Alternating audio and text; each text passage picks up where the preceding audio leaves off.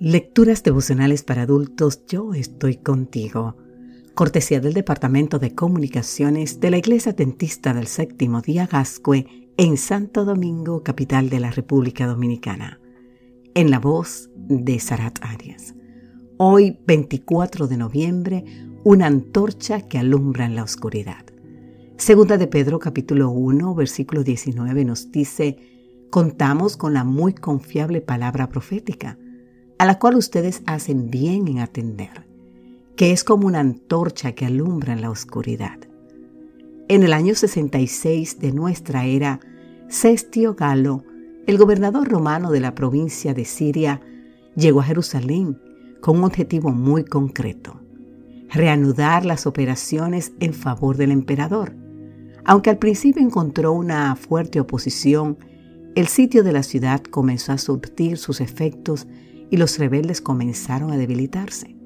Sin embargo, de manera inesperada, cuando la ciudad estaba a punto de rendirse, Cestio ordenó la retirada de las tropas romanas y se marchó a Siria. ¿Por qué se marchó Cestio cuando ya estaba a punto de controlar la situación? Unas tres décadas antes Jesús le había dicho a sus seguidores, cuando vean a Jerusalén rodeada de ejércitos, sepan que su destrucción ha llegado.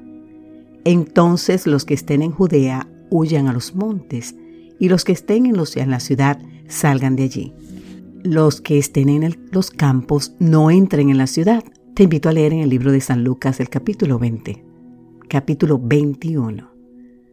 La retirada de Cestio ofreció a los creyentes en la profecía del Señor la posibilidad de huir de la ciudad y salvar así la vida.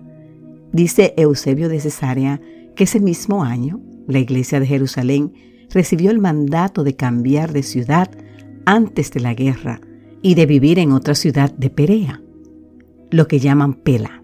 Podemos ver más sobre esta historia en el libro Historia Eclesiástica, libro 3. Mientras decenas de miles de judíos perecieron durante la guerra, no se sabe de ningún cristiano judío, ya sea madre, padre o hijo, que haya muerto en la terrible destrucción de Jerusalén. En el caso de los creyentes de Jerusalén, la muy confiable palabra profética fue como una antorcha que alumbra en la oscuridad.